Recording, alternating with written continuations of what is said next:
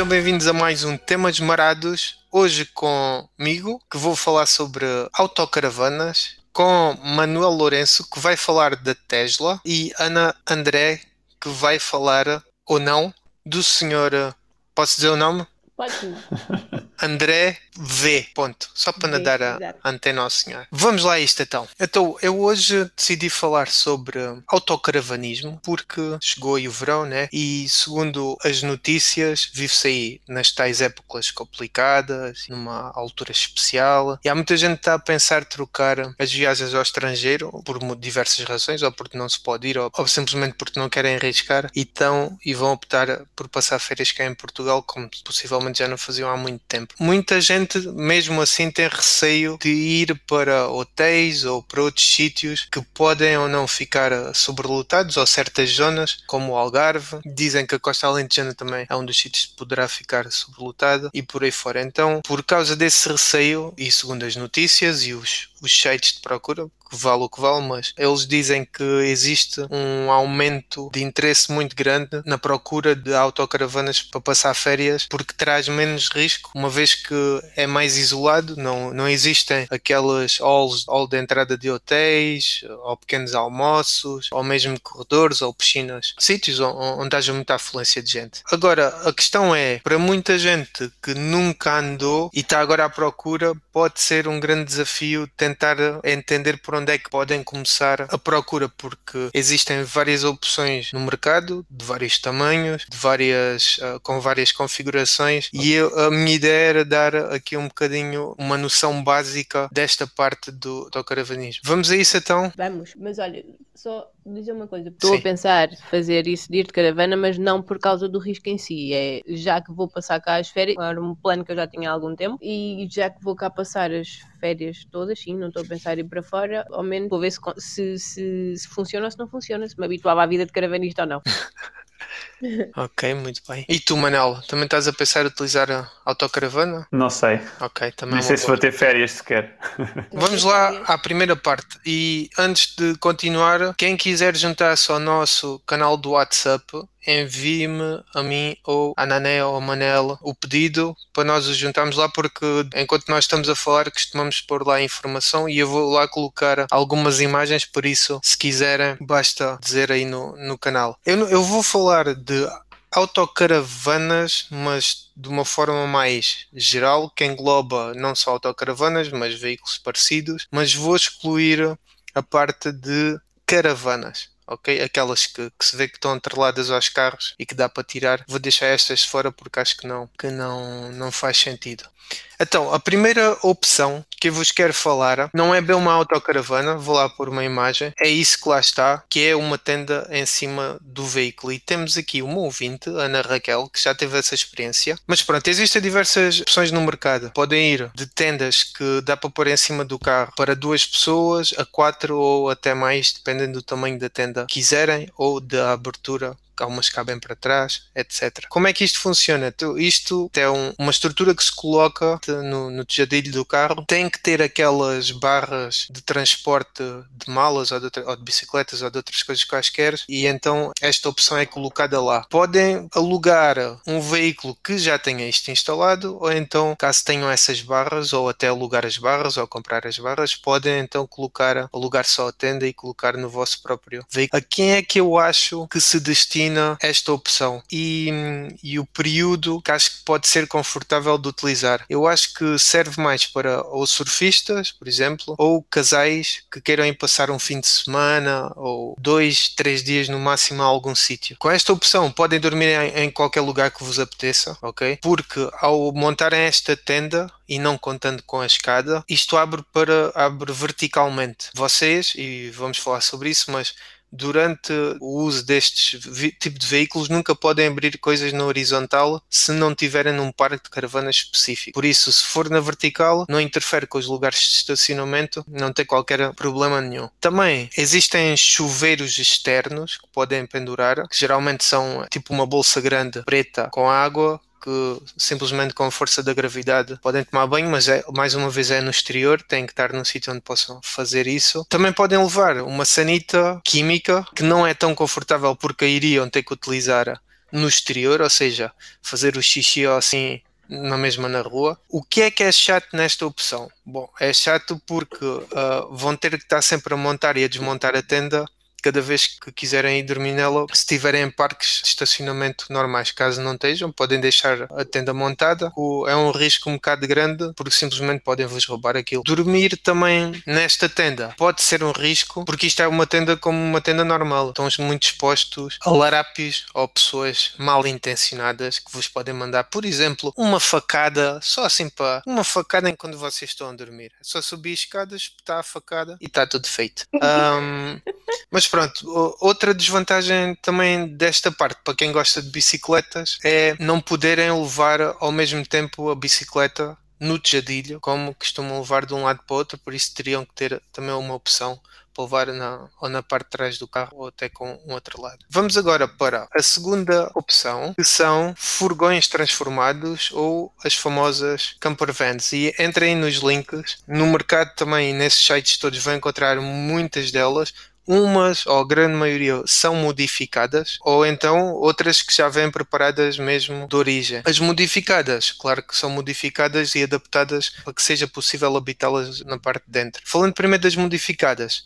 a maioria ou muitas já têm frigorífico, lava-loiça, arrumação. Podem ver as fotos aí dessas para terem mais ou menos uma ideia. Alguma arrumação, luz e camas desmontáveis interiores. Tal e qual como na opção anterior, também podem estacionar onde vocês quiserem esta opção já é um bocadinho mais segura que a opção anterior, uma vez que dormem no interior do veículo, né? e uma das grandes desvantagens é que como os veículos são mais pequenos, se não tiverem ar-condicionado e se quiserem lá estar durante o dia, pode tornar-se um bocado complicado ou desagradável devido ao calor. O que também pode acontecer nas outras maiores, ok? Mas como são maiores, claro que o, que o calor acaba por dissipar de outra maneira. Outra desvantagem é que não podem ter uma cama feita sempre. Ou seja, cada vez que quiserem dormir, vão ter que estar a montar a parte de trás. Ou então, caso queiram ter sempre uma cama feita, se for essa a possibilidade, acabam por perder em algumas aquele espaço comum que é o sofá com a mesita, porque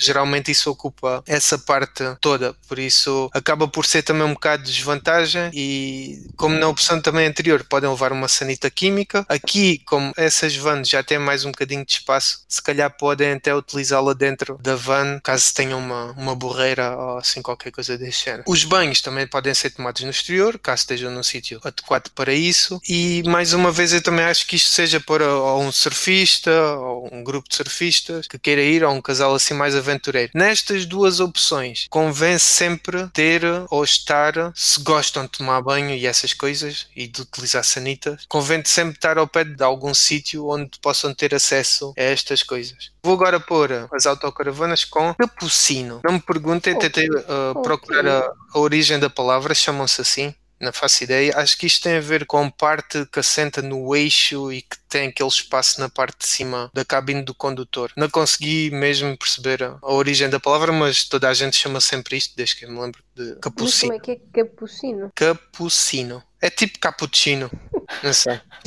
Bom, então estas aqui são as mais familiares uh, de todos. Como podem ver aí nas fotografias, tem uma cabine normal de condutor. Já existe um espaço com uma cama grande de casal que está por cima da cabine do condutor, que é uma cama permanente, ou seja, não tem que estar sempre a fazer e a desfazer. A cama está sempre feita, é só mandarem-se lá para cima e dormirem já está. O habitáculo, que é aquela parte onde está assente no carro, é construída de raiz e esta opção já se direciona mais para famílias, por exemplo. A maioria já tem casa de banho isolada, com sanita química e chuveiro. Podem estacionar também, e ao contrário do que muita gente pensa, com estas opções também podem estacionar onde vocês quiserem, ok? A não ser que existam, existam sinais que indiquem o contrário. As principais vantagens, na maioria, são terem sempre a cama de casal feita, a casa de banho, que é fixe, né? Dá para tomarem banho, cozinha e a energia que vos possibilita muitas delas têm, uma fonte de energia que vos possibilita estarem independentes em qualquer lado durante o tempo que quiserem. Ou seja, não, não precisam estar em lado nenhum. Tem a sanita, tem banho e tem energia, geralmente por painel solar, que vos dá toda a energia para dentro do interior. Claro que vão ter sempre que ir parando para despejar as águas sujas e a sanita química, mas eu já vou falar também sobre essa parte. Mas pronto, a vantagem também é o espaço, uma vez que geralmente estas opções também têm uma ou várias mesas, não só tem essa cama de casal, mas tem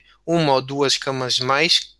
Estas têm que se montar geralmente, ou então algumas opções também têm beliches que estão sempre feitos. Acaba por ser um bocadinho mais versátil para poderem ter um, um, espaço maior. É perfeita para casais com um ou dois filhos pequenos ou três pessoas adultas que se deem ou que tenham uh, intimidade de alguma maneira. As desvantagens é que tendem a consumir mais combustível que as campervans ou que os furgões que eu referi antes. A dimensão e a altura da carrinha podem também tornar-se um desafio para quem não está habituado a conduzir carros tão grandes ou um bocadinho maiores, porque, e, e, depois eu falo um bocadinho mais disso à frente também, mas a carrinha também pode ficar um bocadinho menos estável porque não tem tanta aerodinâmica e quando se sentem os ventos na carrinha começa mesmo a fugir. Esta aqui então é, é mais uma das opções que tem à disposição. Outra, vou agora por aqui, estas chamam-se as perfiladas. São muito semelhantes às caravanas com capucino, mas a grande diferença é que não tem a parte do capucino, ou seja, não têm uma cama feita na parte de cima. Podem ter uma desse género, mas retrátil, que simplesmente baixa quando vocês precisam dela, mas depois voltam a pôr para cima. Mas não tem aquela caixa na parte de cima, como podem ver aí no link que eu vos pus. Tendem a ser um bocadinho mais compridas que as autocaravanas anteriores, embora isto possa variar muito, mas tendem a ser mais compridas e terem menos lotação para dormir, porque estas aqui geralmente já têm uma cama feita grande e podem ter ou não outras camas mais, mais retráteis. São ideais para casais mais idosos ou pessoas mais idosas porque não têm que subir para a parte do capucino, têm sempre as camas, é tudo, é tudo cá em baixo. Ou então para quem não gosta de andar a subir e a descer coisas. Depois, outra opção que existe, muito semelhante também, são as integrais. Ah, as integrais também são muito semelhantes a, a, às outras, porém, neste caso, são todas construídas sobre o chassi, ou seja, não têm mais largura ou, ou mais altura, são exatamente do tamanho como se fosse da carrinha normal. As dimensões são, são muito aproximadas, não têm partes a ir para fora, por assim dizer. Tem uma excelente visão frontal porque o, o para-brisas é gigante e muitos modelos destes também têm esse tal capucino retrátil que é recolhido durante a viagem e também são ideais para casais e para crianças. Tem uma boa aerodinâmica e acabam por gastar um bocadinho menos que as anteriores também. Pronto, agora a grande pergunta que acho que a maioria se deve fazer antes de tentar procurar alguma coisa dessas, agora que já sabem mais mais ou menos o que existe, é quantas pessoas é que planeiam levar dentro do veículo? E esta pergunta é muito importante para entender que tipo de veículo é que vão eh, escolher, porque isso é que vai determinar o conforto e a privacidade que depois vão ter. Mas, epá, isto dava muito tempo de conversa, mas para simplificar, eu diria que, independentemente do número de pessoas, se não quiserem andar sempre a fazer e a desfazer camas, que é uma grande seca no final do dia, se for uma viagem longa, e os saques de cama acabam também por não, no verão, por não serem um grande, uma grande ajuda, no inverno talvez sim. Aí eu diria uma, uma perfilada uma com capucina ou uma integral. Se for um casal com uma ou duas crianças pequenas ou três adultos que tenham mais intimidade, então eu também acho que estas opções são, são válidas. Uma das melhores dicas que podem receber no mundo é que nunca levem lençóis com elásticos nas pontas. Nunca se esqueçam disto, porque as medidas podem variar um bocadinho das camas normais e depois vão, vão dormir dentro de um colchão com as quatro pontas levantadas para cima e é um bocado estranho. Já me aconteceu by the way. Se não se importarem de fazer e desfazer a cama e forem duas pessoas, então aí aconselho a campervan ou o furgão. No caso de quatro adultos ou mais adultos, mesmo que possam ir nestas capucino, porque muitas delas dão para levar até 5 pessoas, têm lugares para 5 pessoas para viagem. Eu aconselho sempre, a não ser que queiram fazer surubas e cenas assim, tudo à, molhada, aconselho sempre a levarem uma tenda, porque passado um ou dois dias, quando durante a noite começarem a ouvir os pedidos uns dos outros e ressonares e, e cenas assim e, e sentirem falta de privacidade, sempre podem ir para o parque campismo e uns dormem numa tenda e outros dormem na, na caravana e podem ir trocando, não de pessoas, mas um casal dorme fora e outro casal dorme, quer dizer, se não quiser, dorme dentro. Pronto, só para relembrar que a privacidade é zero, ok? Vai-se ouvir tudo, exatamente tudo o que fizerem. E se também tiverem problemas com luz, convém levarem aqueles tapa-olhos nos aviões e se forem muito sensíveis aos barulhos, levem os, aqueles tampões dos ouvidos. Outra coisa que também têm que pensar é se querem ser nómadas ou querem ir para lugares fixos. Ou seja, aqui a questão é, é, muito simples, que é, querem parar onde vos apetecer durante uma viagem, imaginam, lá, vão para a Serra da Estrela ou para outro sítio qualquer e querem pernoitar onde vos apetecer. Aí vão sempre precisar de uma solução que tenha produção de energia, ok? Não se esqueçam, painel solar é geralmente a opção uh, melhor que vai carregando uma das baterias e depois vocês podem utilizar isso como fonte para as luzes e para outras coisas que vão ser precisas. Se não quiserem ser nómadas e andarem a parar de um sítio para outro, então convém entenderem mais ou menos os parques de campismo onde vão ficar antes e, claro, ter a certeza que têm ou onde alugam a caravana que têm os adaptadores necessários para ligarem, se quiserem eletricidade dentro das carrinhas, para ligarem o, os cabos cabos. Com o perigo da condução, também não se esqueçam nunca desta coisa que vocês vão andar a 70 ou 80 km por hora, ok? Por isso, aquela coisa de estarem em Lisboa e quererem ir, vou dizer outra vez, para a Serra da Estrela e demoram 3 horas e meia ou 3 horas de carro, se calhar é melhor passarem isso para 5 horas ou mais, mais tempo, porque, primeiro que tudo, muito provavelmente vão querer evitar autoestradas, porque a maioria destas carrinhas, ou grande parte, se não forem as tais modificadas mais pequenas, vão ser classe 2, acaba por ser mais. E depois na autoestrada também, ao saparem, vão gastar também muito mais combustível, o que também não, não é bom. Por isso, planeiem sempre uh, as coisas com o mínimo de antecedência e, e, entendam que vão demorar mais que o normal. Depois, a outra coisa era aquilo que estava a dizer: cuidado com os ventos, porque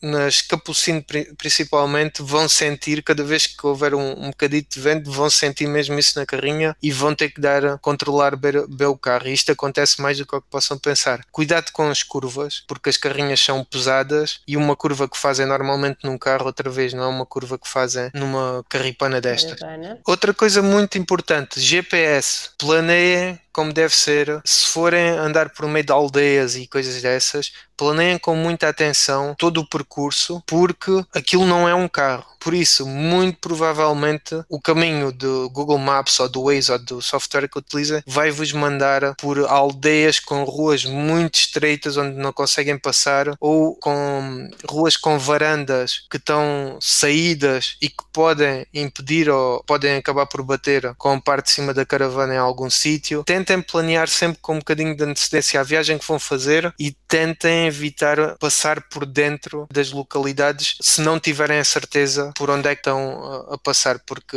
acreditem que é muito difícil depois se enfiarem numa rua que tenham de fazer marcha atrás, vai ser uma situação mesmo, mesmo muito complicada. Vou resumir agora muito rapidamente em dois minutos, a explicar o que é que a maioria das caravanas tem. A maioria das, das caravanas ou das autocaravanas costumam ter garrafas de gás, é verdade, que é com isso que vão cozinhar e também serve para arrefecer ou para ser utilizado no frigorífico. O sistema faz um arrefecimento do frigorífico. Existe também uma coisa que se chama o boiler. O boiler é que vai aquecer a água para poderem tomar banho. Isto também funciona a gás. E geralmente tem um botão que tem várias temperaturas para poderem definir a temperatura da água. Isso é tipo um mini esquentador, não é? Sim, eu. Espera aí, eu vou pôr as fotografias, eu não estava a pôr, só para speedar um bocadinho. Então tem essa, esse aí é o frigorífico. E já agora o frigorífico também geralmente funciona com a bateria do carro, depois com gás, ou também com eletricidade. Tem três botões. Depois o, o, boiler é essa coisa que funciona a gás, tem o botão para definir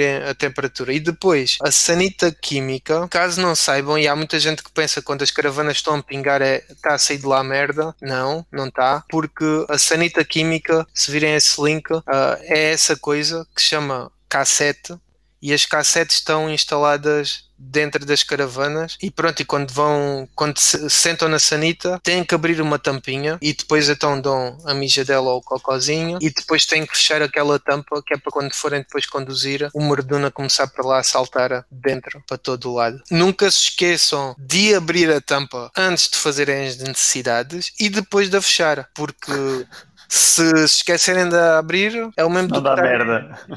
Exatamente. Estão a mijar para cima de uma taparoé fechada e começa tudo a ir para os lados e para todo o lado, né? É uma taparoé que está fechada. Se ainda por cima for um defecar, é como se fosse um- uma bosta que está em cima da taparoé. Por isso convém nunca se esquecerem disso. Por isso os, os autocaravanistas não despejam isso que vem quando há coisas a pingar, ninguém manda merdum assim para, para nenhum lado, porque até o líquido que se mete para desfazer o merdum é obrigatório esse líquido ser de uma cor, ter um marcador de cor, que é para as autoridades conseguirem entender se houve pessoas a despejarem aquilo sem ser em sítio específico. Última coisa, muito rapidamente, há várias coisas que precisam de saber quando estão eh, em viagem com a caravana, que é de vez em quando vão ter que despejar as águas sujas, geralmente é uma coisa deste parecida com isto que vocês simplesmente puxam e as águas que são utilizadas no banho e no lavatório simplesmente caem para o chão, mas tem que ser num local onde o possam fazer e já falo sobre isso daqui a uns segundos. A segunda é, uh, existem sítios específicos para despejarem tanto o merdum como voltarem a encher o depósito da autocaravana, das águas limpas que é para poder utilizar para cozinhar e para tomar banho, etc. Estes sítios podem ser pagos ou não. Existem quase todos os parques de campismo, mas também existem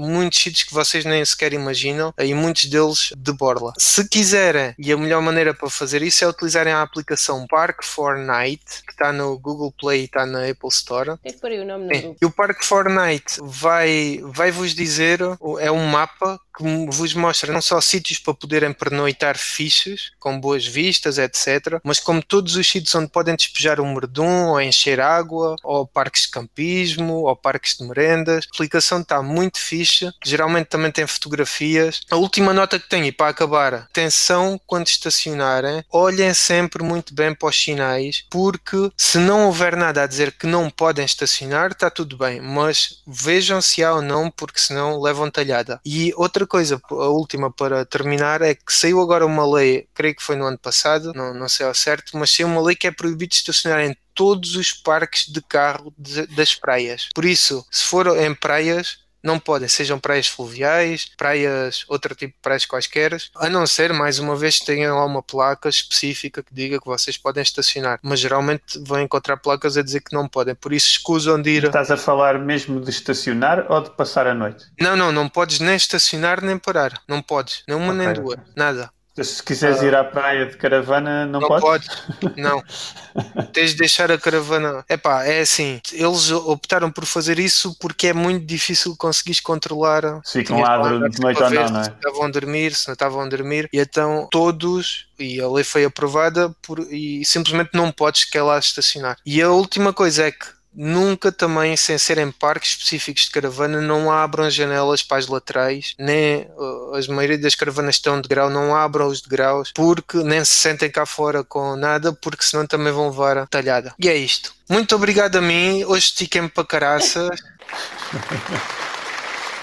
É Mas 40 deixem-se deixem estar à vontade, Manel e Nané, porque depois com os cortes isto vai sempre dar a quase a uma É. hora, por isso. Então vá, um vamos ao segundo tema tudo, então. vais? Depois vais mandar um PowerPoint com isso das caravanas, não vais? Vou, vou, vou fazer, por acaso estou a fazer um, um, um mini manual de YouTube na Tap Quente. Um tutorial. Exato, Ok. e depois partilho com vocês. Então, vamos lá, Manuel vem-nos falar da Tesla e dos rumores, não é assim, Manuel? Rumores. É, rumores futuros, pelo menos foi o que tu disseste. Não, isso é só daqui a bocadinho. Ah, ok, Não é só. Primeiro va- vamos falar de história. então vá. Então, vocês sabem quem é que fundou a Tesla? Foi o senhor Claro que eu vou dizer o Elon Musk e que está errado de certeza. Fez é uma pergunta. Essa no teste Não. passava, O eu. senhor Tesla já, já, já faleceu há muito tempo. Então, há há um senhor chamado Martin Eberhard e um amigo dele que se chamava Mark Tar Tarpening, eu nem sei dizer o nome dele. E eles fundaram os dois uma empresa que vendia um, e-books. Isto em 1997. E eles venderam esta empresa, para terem uma noção, o Kindle, que deve ter sido o leitor de e-books mais famoso, saiu 10 anos depois deste, deste projeto. Uh, eles venderam esta empresa por 187 milhões de dólares. E quando quando se viram cheios de dinheiro, tiveram a ideia de criar um carro elétrico. Queriam fazer um protótipo, basicamente. Então fundaram a Tesla em 2003 e o objetivo deles era, era quando eles estavam familiarizados com as baterias de lítio que usavam nos leitores, acharam que podiam usar aquelas baterias para criar um carro, para alimentar a, a, um carro elétrico. Eles foram atrás de uma empresa e fizeram uma parceria com esta empresa que se chamada AC Propulsion, tinha um carro elétrico chamado T0 e aproveitaram o motor deste carro e fizeram outra parceria com a Lotus e usaram a carroceria do Lotus Elise e criaram o primeiro protótipo elétrico com esta carroceria. Depois de terem o primeiro protótipo, aliás, quando o protótipo já estava praticamente feito, começaram a, a querer investir já no segundo protótipo e criar uma forma a que houvesse produção daquele, daquele veículo. E então precisavam de investimento. E só aqui, um ano depois de terem começado a Tesla, é que entrou o Elon Musk, que foi um dos principais investidores da empresa naquela altura. Que vinha cheio de pastel, não era? Que entrou com 7 milhões logo assim à cabeça. O Musk, pronto, e, o Musk ganhou. Sim, que ganhou dinheiro na venda do PayPal. Yeah, a Amazon. Sim. Não, a eBay. Foi isso que eu disse. Fez corta. E então o Elon Musk entrou e tornou-se um dos principais acionistas. Acionistas não, que a empresa ainda era privada, mas ficou na, na administração e pronto, e, e começaram a, a focar-se no primeiro protótipo original deles, que foi o Roadster. O Roadster eh, foi só apresentado ao público em 2006, ao fim de três anos de existência da Tesla, e em duas semanas vendeu 130 carros. E isto tornou a empresa, tornou uma startup de sucesso. Foi considerado uma startup de sucesso na, na linha automóvel, coisa que era muito raro acontecer. Ou seja, existem milhares de empresas, startups no mundo automóvel e devem ter sido duas ou três que se safaram no meio de milhares. Foi o caso da, da Tesla. Um ano depois do Roadster ter saído, começou a haver tensões entre o Elon Musk e o Mark Eberhard, que na altura eh, era o CEO, e houve uma reunião da administração, assim um bocado à secapa, e eles decidiram remover o Mark de CEO. E ele não gostou muito da cena e, e demitiu-se de seguida. Ou seja, a empresa que ele criou, eh, a administração acabou por removê-lo de, CEO da empresa. A partir daqui, houve muita. Houve, houve aqui, a seguir entramos em 2008, como todos sabem, houve uma crise económica brutal nos Estados Unidos neste ano, com muitas falências de, de, bancos, e a Tesla não passou uma fase nada boa, e o Musk voltou a investir 70 milhões de dinheiro pessoal dele. Ele tinha entrado inicialmente com 7 e agora investe 70. Um, Muito forte. Ao mesmo tempo, eh, houve um episódio do Top Gear a falar mal do Roadster até à morte. e a Tesla, a Tesla processou o Top Gear, o apresentador diretamente mesmo do Top Gear, eu não sei o nome dele agora de cor, mas processou duas vezes e das duas vezes a Tesla perdeu os processos contra ele. Logo a seguir, no ano, no ano a seguir, o Martin volta a processar a Tesla e acusa de reescrever a história, porque começam a vender e a fazer marketing que o Elon Musk era um fundador da, da Tesla, o que não, não era de todo verdade. E tornam que a presença do Martin na empresa começou a ficar muito ofuscada. Ou seja, ninguém lhe deu crédito nenhum porque ele, porque ele fez até o Elon Musk lá chegar. Eh, este processo não chegou a andar para a frente e foi cancelado e ninguém sabe muito bem. Provavelmente houve algum acordo ou pagaram-lhe pelo estar caladinho e nunca mais falou no assunto. E ninguém sabe muito bem como é que foi resolvido. No ano a seguir, há aqui duas situações importantes que é, uh, houve uma polémica grande porque o Estado americano uh, financiou a Tesla com 460 milhões sim, e houve polémica porque havia muita gente que não, não achava que era justo o contribuinte estar a pagar por uma empresa privada de automóveis. Este, este, este empréstimo acabou por ser pago três anos depois, totalmente, nove anos antes do que era previsto ser pago. E nesta altura também, a Tesla tornou-se pública e abriu as ações para venda ao público a 17 dólares. Para terem uma noção, cada ação que foi vendida a 17 dólares em 2010 vale 1200 agora. Bateu hoje o recorde mais alto. Mas não sei se vais falar disso, mas a Tesla, pelo menos que eu vi até há pouco tempo, era que sempre foi de prejuízo. Não sei é, se, sim. Teu... Não sei se isso é relevante, porque é uma empresa de, que está em crescimento, não é? Não pode estar à espera que ela tenha uh, lucros. O único trimestre que ela teve lucro, acho que foi o trimestre, o último trimestre de 2019. Pois. Não, não sei sim, mas, o, mas é o primeiro trimestre de 2020, não sei os valores. Mas é muito dinheiro de investimento, é, é um bocado como a Uber, né? Uber, aquilo nunca deu dinheiro, pelo que eu, pelo que eu percebi. Aquilo nunca deu dinheiro, é só investidores a, a jorrarem Sim, todo, todo o dinheiro que entra é, é, canalizado para mais investimentos e estão sempre a entrar mais investidores, não é? Pá, mas essas empresas não são bem cotadas pelo lucro que fazem, mas mais pelo valor que, pelo valor que têm na bolsa, não é?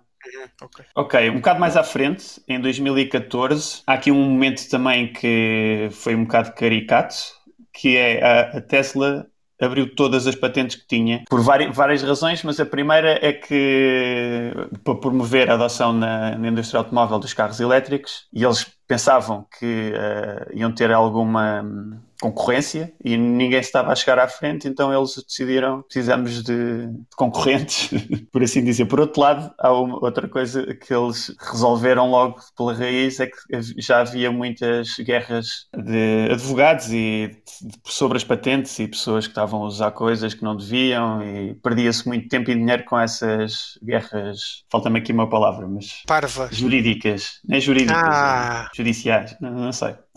Ok, e hum, eles decidiram abrir as patentes e então tornaram todo esse processo muito mais simples. Outro momento importante foi em 2016. A Tesla comprou a empresa Solar City, que era um primo do Elon Musk que, que financiava, que geria a empresa. E basicamente a empresa fazia hum, instalações de. Hum, fotovoltaicas. Neste, e tinha dois produtos que agora estão a ser muito desenvolvidos pela Tesla e que nos próximos anos vão dar muito o que falar, que tem a ver com a Powerwall, que é uma, uma caixa de baterias, basicamente, e o Solar Roof, que são telhas fotovoltaicas. Ou seja, em vez de pôres uma, uns painéis por cima do telhado, o próprio telhado é o painel. Ou seja, e o preço, o preço de instalação de um telhado destes é pouco mais do que um telhado normal. Ou seja, é uma mais-valia para quem quer construir uma casa de raiz, não é? Pois quem já tem o telhado feito não é grande opção. Não sei se cá em é. Portugal já haverá alguma. Eu sei que nos Estados Unidos já há algumas. Aliás, já acho que há uma cidade inteira que já tem isso, ah, mas cá não, não tenho conhecimento.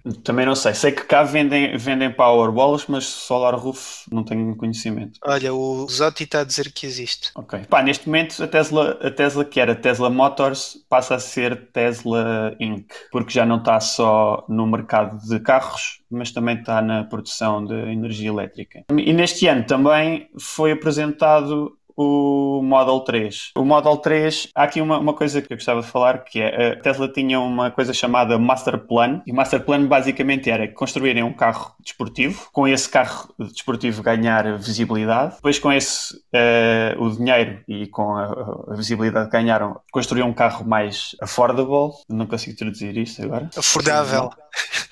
Afordável. Acessível, mais acessível. acessível. e depois, com a visibilidade e o dinheiro que fazem disso, fazer o mesmo para um carro ainda mais acessível. E este carro ainda mais acessível é o Model 3. É... Começa pelos 39 mil euros para quem estiver interessado. Isto na América. Cá, a configuração mínima custa 50 mil euros. Pimba. Ainda é um bocado, ainda é um bocado puxadito. Só um bocadinho mesmo. Em 2017 começam as entregas do Model 3 e aqui é que começa realmente a Tesla a entrar eh, a sério e entrar na produção em escala grande, que ainda está um bocado longe de ter alguma escala comparado com outras grandes empresas, mas uh, já está Sim, no caminho são, certo. Eles são uma gota no oceano comparado com Volkswagens e por aí fora. Sim, sim, no sim. momento, sim. Não. Tem mais projeção e são mais mediáticos, mas, Uhum. mas não fabricam quase nada. Ok, em 2018, a Tesla, o Elon Musk faz um tweet a dizer que quer fazer a Tesla privada e que tem um dinheiro fixo para comprar as ações a toda a gente. E isto é contra a lei fazer uma coisa deste tipo. Então foi processado pelo SEC, que é a agência que faz Entidade? a a entidade que faz a gestão de- das bolsas americanas de comércio e teve que pagar 200 milhões, eh, 20 milhões de dólares. Eu acho que já me estou a esticar um bocado no tempo também. Não estás nada. Vais falar Não, que vocês, chamou vocês, pedófilo a façam, um vocês façam como se eu hoje não fosse dizer nada. Ah, né? Não vês que fica sempre tudo à tua espera. Ok, Pois, pois. 2019. 2019 é, há aqui um momento também muito engraçado, que foi a apresentação do Cybertruck, não só por ter um design completamente fora de- do que as pessoas esperavam alguma vez vir, assim como houve um momento muito engraçado que foi eles a, a dizerem que tinham os vidros super resistentes e partiram os vidros a fazer um teste ao vivo. Isso tem uma Eu- explicação. Sim, eu, eu desconfio que isto foi propositado para criar Burburinho. marketing, basicamente, não é? Não, mas eu, eu acho, segundo a explicação do Elon Musk, foi, aliás, do gajo que estava encarregue de fazer a demonstração, que lhe disse ser ele como fazer a demonstração, a ideia era mandarem primeiro uma bolada no vidro e depois a marretada na porta. Só que eles fizeram ao contrário, mandaram a marretada na porta e depois o vidro de alguma maneira deve ter estalado ou qualquer coisa na parte de baixo e quando mandaram contra o vidro, Hum. chapéu. Mas isso é não o que não me eles dizem. convence muito a, a cena. Eu acho que foi propositado. Eles sabiam que aquilo ia gerar muita polémica e toda a gente ia falar daquela cena. E a verdade é que falaram. Ok, aqui não interessa mais nada. Pronto, houve aqui uma polémica com o Covid. O Elon Musk criticou muito as medidas de contingência Nos que, que existiam e foi um bocado duro, mesmo com quando o Estado de Califórnia obrigou todas as- toda a gente a fechar as fábricas, ele foi um bocado, ameaçou mesmo que ia tirar de lá a fábrica e que ia outro estado qualquer. Ok, tentar aqui só passar rapidamente, ainda tinha aqui mais umas coisas, mas vou passar para os rumores do que é que está para vir. O novo Roadster vai sair para o ano e há aqui uns rumores que vai ter propulsores de gás frio como há nos, nos foguetões da SpaceX, quando vocês veem aqueles eles a tentarem manobrar e saem assim umas coisinhas brancas para o lado, isso são propulsores de gás frio. E eles vão instalar disso no carro para ganhar velocidade e para ajudar a fazer as curvas. Isto é uma cena muito amarada.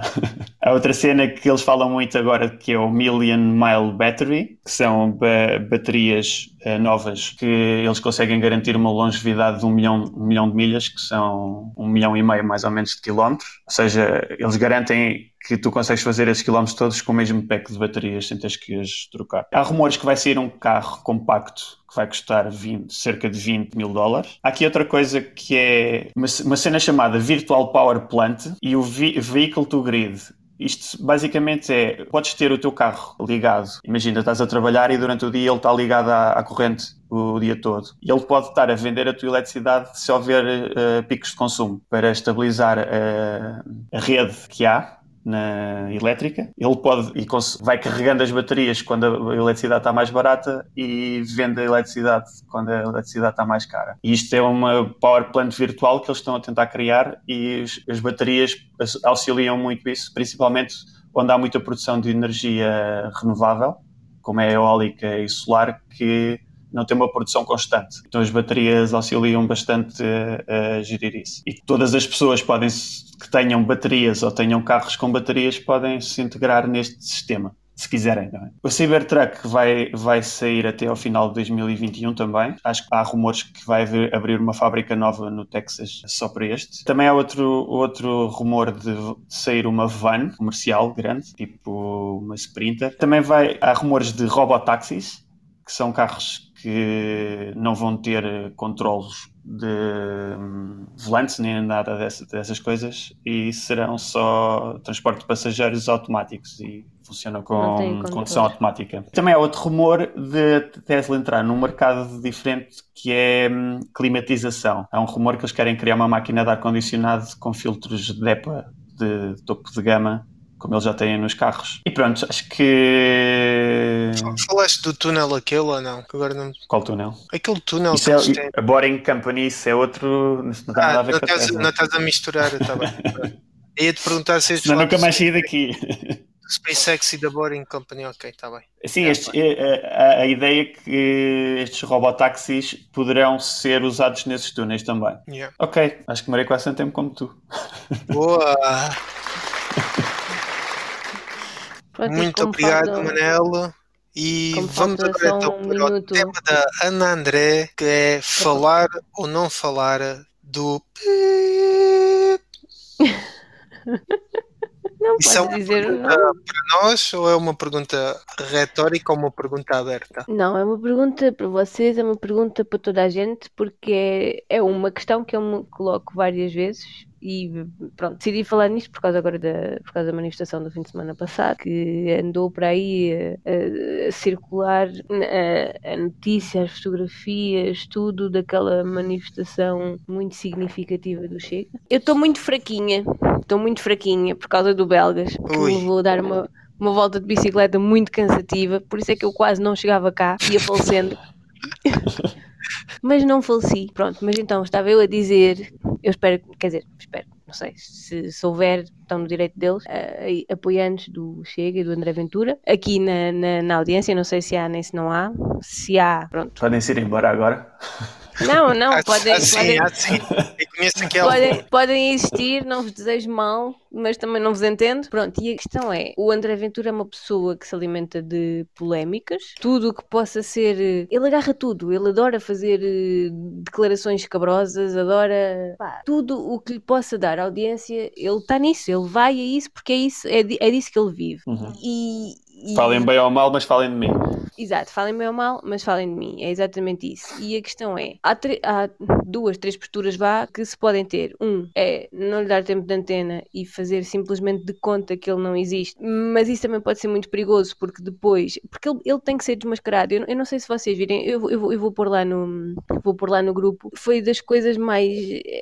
É, é que é tão, é tão chocante, é, é tão, A é cena tão do nazi. básico. É pá, sim, Ah, aquela mas isso também foi. Isso é uma contracrítica, Ana. Também estás a sair do contexto. Não, a Porque questão não ele- é essa. Aquilo não é uma conta Ele foi, ele foi criticado. Ele foi, não, ele, mas ele ele foi criticado. Certo, mas porque Mas- fizeram o mesmo com a é dele. ponto de vista dele, sim. Porque ele Epá, também estava com o braço no ar e disseram que ele estava a fazer uma salvação nazi. E que não me parece Mas que, é que- seja intencional.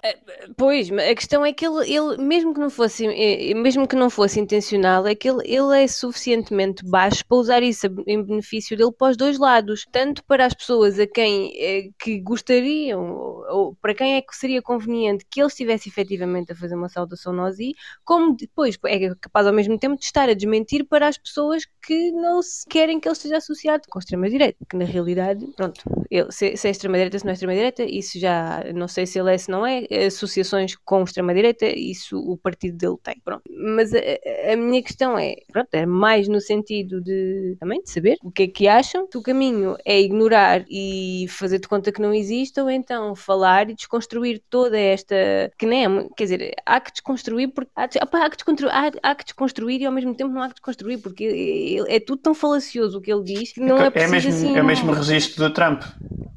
Pois é, Tu vês as pessoas que defendem o Trump e tu também. percebes que não consegues ter um raciocínio, uma discussão Mas lógica este- com essas pessoas, não é? Pronto, mas é extensível, é extensível. Quem diz, quem diz Venturas, diz Trump, diz Bolsonaros, diz o que quer que seja. É, vai tudo muito na mesma linha. Mas eu, eu acho que a grande, a grande questão que, que acho que facilita logo isto tudo, a resposta é ele está lá porque o escolheram. Seja qual técnica ele esteja a utilizar, seja baixa, seja, não seja baixa, seja inteligente, seja burro, ele está lá. Quer dizer que as pessoas votaram por É um ele. reflexo de um problema maior. Exatamente, e, e ele não só veio introduzir um problema à direita, por causa Ele que é um ele oportunista. está ali um bocadinho no- na parte de, que apanha vai- vários, vários partidos da direita e que acaba por colocar os outros partidos uh, um bocado também Eu sem acho- verem já onde é que estão muito bem. Agora, a, a Quando é cena é, não é um problema, é um sintoma. ele, ele foi escolhido e a questão é se ele foi escolhido porque as pessoas votaram nele. Agora, a É um questão facto, que devemos perguntar é a ver- porquê é, que, porquê é que as pessoas votaram nele? Pá, se calhar há Uhum. alguma coisa que ele está a dizer que as pessoas se identificam muito, gostemos nós ou não. E eu vou, posso dizer uma das coisas que vejo lá mais no Alentejo, mas por exemplo, o discurso dele dos ciganos e disso tudo, anti-cigano, ele agora diz que não e que é amigo de toda a gente, mas o discurso dele era apoiar a parte das pessoas que tinham alguma coisa contra os ciganos ou que não gostam de ciganos Sim, e é era a. Eu não, sei dele. se, eu não sei se vocês viram depois das eleições. Já não eu já não sei qual foi o canal de televisão, mas foram para o Alentejo precisamente fazer um. Pá, foram para a rua, para já não sei qual era a aldeia, mas foram interrogar a, popula- a- a população, porque acho que tinha sido uma daquelas câmaras que passou de PC para Chega. Acho que foi uma de, onde ganhou Chega, pronto. E então eles foram lá questionar e entrevistaram três pessoas. A primeira foi um senhor, um velhote, que estava lá na aldeia e perguntaram: Mas porque o senhor votou, votou no André Ventura? Votei, sim senhora. Até porquê é que votou? Ah, eu votei primeiro porque ele é do Benfica e depois porque é contra os ciganos. Foram logo assim as duas coisas. Depois foram entrevistar um cigano que tinha votado no André Ventura. E então o argumento do cigano era: Eu votei no André Ventura que é para ele saber que eu não tenho medo dele. Ele pode estar no poder que eu não tenho medo dele. Portanto, foi um voto de desafio. E depois, pronto, era, depois acho que era uma, era uma senhora Olha, eu-. Eu, eu do Chega e esta toda coisa à volta do André Ventura faz-me lembrar um bocado antes do Trump sequer ser eleito, que é todas as pessoas, todos os comentadores e toda a gente gozava com ele que o gajo era um palhaço, que, que ninguém o podia levar a sério, que ninguém isto, ninguém aquilo. E, epá, e foi mesmo uma, uma bufetada de luva branca na cara dessas pessoas todas porque tu não consegues lutar, e aí vai a resposta à tua pergunta, tu não consegues lutar com uma pessoa destas ignorando-a. Não podes. Acho que a única Pois, maneira é quando- desconstruindo, desconstruindo, porque se tu Não ignorar, ele, ele vai continuar. Ele vai A questão continuar é a essa, é que- o é que- desconstruir, Não podes lutar contra uma pessoa destas, ponto. não, É como assim impossível. não podes lutar? Não, tu tens que perceber é que de onde é que vêm os problemas que criam estas pessoas e resolver esses problemas. Não é a pessoa que é o problema que tem que ser adressado. Pá, o André Ventura até pode, tipo, dar-se mal e vai aparecer outro para o lugar dele. Porque eles oferecem uma coisa que as pessoas querem comprar, que é por- eh, soluções simples para problemas bem complexos. Pá, e o grande problema Mas que nós temos cá e que que existe são suportadas em nada. não Sim, interessa, as pessoas não querem saber se, se aquelas soluções são boas ou não, são simples, fáceis de também, explicar. não, né, Pá, também temos um problema de imigração, constrói-se uma parede, está-se bem, estás a ver? Estás a ver. Pois, não faz sentido nenhum, e os outros mas, mas é uma solução simples, que as pessoas compreendem. Os outros políticos também é, é a mesma coisa, que é eles também dizem coisas que nunca fazem. Por isso isso acaba por ser tudo a mesma coisa. Agora, eu concordo com o Opa, Manel que ok. ele, ele tem um discurso mais uh, populista, que chega mais às pessoas Sim, mais eu- ele, ele só Mais- diz o que as pessoas querem ouvir, não é? Pois. E mais nada, porque na realidade aquilo está assente em nada, porque é assim, é verdade, o- os outros... Ele fez uma campanha bem da grande contra a corrupção e é um corrupto. É verdade, ele trabalha para uma empresa que ajuda empresas a irem para paraísos fiscais, quer dizer, e, e não é só isso, ele tem outras coisas muito graves, aquela questão toda do programa, do programa eleitoral, aquela porcaria de ter faltado um debate político para ir falar, para comentar a bola, já para não falar de... Epá, e, e só estou a dar os exemplos mais básicos, não é? Já nem, Estás a ver? nem Isso- para... co- Só o facto de ser um comentador, comentador de futebol tem logo uma, uma legião de fãs. Yeah. Só a pala disso. Eu acho que é isso, acho que a solução é tão simples como a do Trump. E depois, estas pessoas acho que também são muito perigosas porque eles conseguem, a maior virtude que ele tem é a persistência. É persistência e jogo baixo. Ele faz de tudo e é capaz de dizer pá, o clube de ser, mesmo seja mentira, seja absurdo. Ele nem quer saber se se contradiz ele próprio. Não, não, não. Ele, ele Não, tá ele não quer saber e não tem, ele não, ele não tem qualquer pudor com isso, ele está-se pouco, está-se pouco borrifando mesmo, ele não lhe importa, Mas ele é um é- oportunista, ele isso é um é a técnica do oportunista, é um Trump. vira... Isso Sim, é a é técnica verdade. do Trump. O Trump diz-te uma coisa numa entrevista e a seguir diz que não disse nada daquilo e ainda diz que quem diz que ele disse quer o mal contra ele e que e viva a Sim, América. contra e ele e contra a família e que querem... E Mas foi mas isso é, é a cena do, da desinformação, da confusão. Quando começa a haver muita confusão e já não percebes se é verdade, se é mentira e mais não sei o quê, pá, geralmente vais para o discurso, co- como o Manel disse, o discurso mais óbvio e o mais simples. E é o que as Ou pessoas que tu querem. consegues compreender, não é? Estes Diz. temas todos que ele está sempre do lado dos temas, que são os temas mais polémicos, quer tu queiras, quer não, são os temas mais antigos e que continuam a estar resolvidos. Isso é uma grande verdade. Não estão resolvidos. ele vai resolvê-los. É pá, tenho a certeza que não. Agora, ele, ele simplesmente tem uma lista de problemas complexos que não são de fácil resolução, nem sequer não são de fácil resolução, e ele simplesmente utiliza isso para, para ir subindo. Agora, o que é que ele quer fazer? Se calhar nem quer fazer nada, quer chegar ao poder. Não? É? Imagina que tu tens uma solução complexa para resolver um problema destes. Como é que tu explicas isso às pessoas que são não, mais ignorantes? E, não explicas, e, não é? E daí mais uma para que elas confiem. a minha questão. Tu podes, tu podes, tu podes tentar eh, desconstruir as, as falácias dele, mas até que ponto é que as pessoas vão estar interessadas na, na tua desconstrução? Não estão. As pessoas que seguem estas pessoas. Vai... Não, eu não, eu não estou a dizer que, que, as pessoas que seguem querem saber da desconstrução. Eu estou a dizer é que é importante não deixar. Não, as pessoas que estão a seguir estas pessoas não estão disponíveis ofender toda a gente porque isso, ou, ou dizer pantiminices ou, ou, qualquer coisa assim. Acho que alguém tem que ir desconstruindo e tal e qual como ele está a fazer, ele está aí contra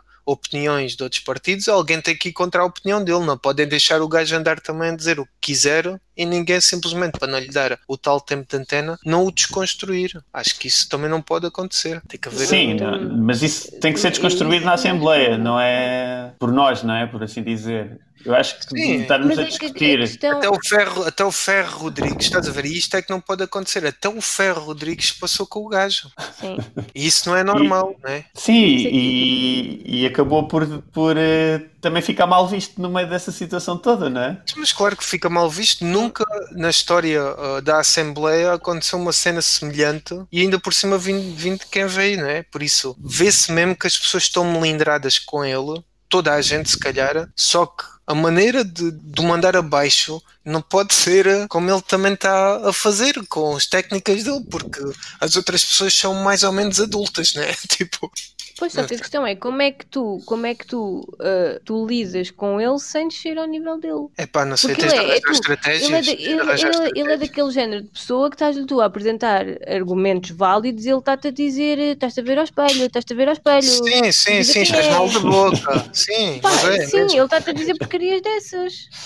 Sim. Sim, mas, tu mas tens que manter a, tua postura e não entrar no jogo dele. Eu acho que o Manel falou muito bem e, e acho que a maneira de desconstruir é todos, todos as, os temas que ele está a utilizar para sobressair de todos os outros e ir ganhando votos, os outros partidos têm que arranjar soluções que sejam simples e fáceis de entender, que sejam fáceis de aplicar, porque as soluções do André Ventura nem sequer são. Ele nem tem maneira de resolver nada. Pá, há, dois, há, dois é problemas, é há dois problemas graves em Portugal que têm a ver com a redistribuição de riqueza e a corrupção. E estes dois problemas alimentam muito o descontentamento da, da população ao nível da política. Ninguém confia nos políticos. Ponto. Facto. E isto, Facto. isto é o problema que faz crescerem personagens destes, que são pessoas que vão contra o sistema e que são populistas. E as pessoas que estão estão fartas desse sistema recorrente, tipo terem que pagar impostos gigantes e o dinheiro depois vai, vai para buracos que os bancos abrem quando nunca deviam ter aberto, né? E certo. pronto, para não falar no, nos gajos que depois abalam com metade do dinheiro que foi para os bancos e que metem offshores e essas coisas todas. As pessoas não querem contribuir para um sistema que funciona assim, não é? Eu próprio não gosto de contribuir para este sistema. E é claro, quando vem uma pessoa com discursos populistas contra o sistema, as pessoas querem cair nele, não é? Depois tem a ver com o teu nível de percepção e evolução de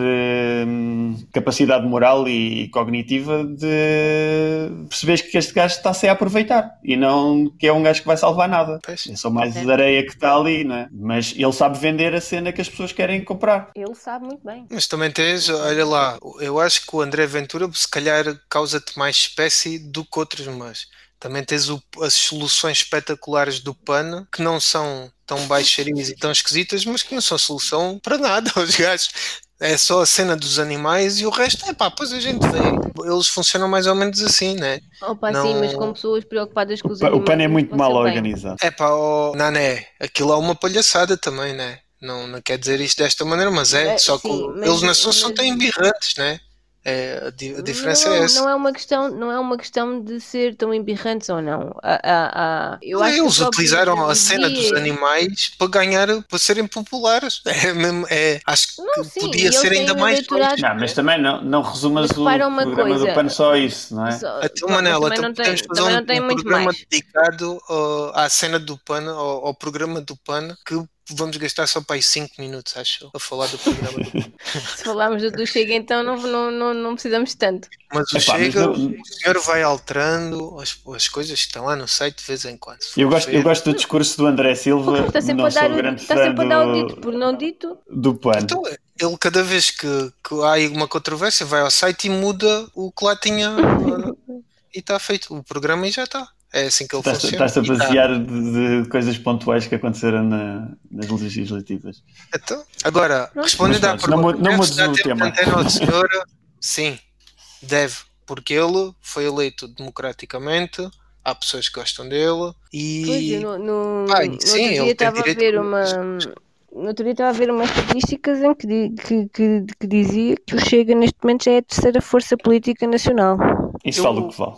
Pois é isso, isso é Epá, aquela, vale parece vale, aquelas cenas do for. ah, no Twitter está a ganhar o partido não sei quê e depois vais ver e, e é no Twitter, não é Não, mas era no daquelas sondagens, era daquelas sondagens fidedignas. Mas era sondagens para quê? Para a presidência Não, da foi uma República. daquelas son... Não, não era da presidência da República. Em que não há candidatos nenhum para além do Marcelo. Não é daquelas que eles fazem de vez em quando, então se as eleições fossem amanhã, em quem é que votaria? Foi assim, só para asfaltar um bocadinho o Mas isso é de sempre às da- presidenciais, Da, da ou- malta. É assim, ele cada vez está a ganhar mais terreno e, e vai continuar a ganhar enquanto outra vez os outros partidos não resolverem ou tentarem resolver as questões que, em que ele está a utilizar para ganhar terreno. É tão simples quanto isso. Nem, ele, ele pode ser um mal, ele pode ser um, um mal que até vem por um bem, que se calhar até por causa disso há muitas coisas que foram deixando sempre de lado que vão ser resolvidas por causa dele. Assim como o Trump. Sim, sim. O Trump, Agora, apesar de estar a levar a América para um buraco, eu acredito que era o que a Amé- a América precisava para reconstruir-se. é pá, É. isso, Acho que vai sair, isso- vai isso é sair de melhor- lá muitas isso é coisas melhor- positivas. Aí, aí, Isso é melhor vamos entrar para outra temática. Vá. Yeah, é vamos fazer, vamos fazer um X nessa afirmação. Bom, também parece que, já não sei quem é que pôs essa notícia, mas parece que o senhor eh, Trump dizem que convidou o senhor André Ventura para a convenção no Zé Uá. Não se sabe bem se é bem assim a história, mas saiu uma notícia Uhum. no Correio da Manhã. Os senhores então dizem que ele foi convidado por Donald Trump para marcar presença na Convenção Nacional do Partido Republicano, que decorre nos, entre os dias 24 e 27 de agosto em Jack- Jacksonville, na Flórida. Não sei se isto se passou assim, mas pronto. O- parece que o senhor Diogo Pacheco da Morim também vai, ou o Ventura e o Jorge Pereira. Então tens a, tens a tua resposta Não, respondida? não tenho. Não, eu não queria resposta, eu queria só discutir um bocadinho aqui, ter várias opiniões. Então, a minha Era é aquela. mesmo para gerar é, discussão, então, não era para concluir nada. Mas, mas espera aí, a, a questão é, tempo de antena estás a falar do quê? não, falar deve- que as pessoas deve devem poder falar. falar. sobre ele. Devem falar Se sobre deves ele. falar ou se deves ignorar, se- se- mesmo quando ele diz quando ele diz aquelas mentiradas todas, se deves, se deves falar, se deves dar-lhe tempo de antena ou não, ou, se de- ou simplesmente ignoras e fazes de conta que aquela criatura não existe. Epá, isso de fazer de conta que não Isso existe. depende, depende das, situa- das situações. Mas tu não vais resolver problema nenhum. As pessoas que defendem o André Ventura não vão estar disponíveis para argumentar com nada que tu tenhas a dizeres. Não estão disponíveis para te ouvir. Pois, Se existir alguma que tenha, tenha alguma abertura suficiente para entrar nessa discussão, não é a defensora do André Ventura. Eu Ou então votou nele por eh, é protesto. Pronto, eu não tenho mais nada a acrescentar. Também, entretanto, já me estiquei. Quer dizer, estiquei-me não, fiz o mesmo tempo que vocês. Não, não, é verdade, é verdade. Hoje aprecia, apetecia a todos falar mais um bocadinho, não há mal nenhum nisso. Meia hora Bom, cada um. Certo. Muito obrigado a todos então e até para a semana com mais um Temas Marados.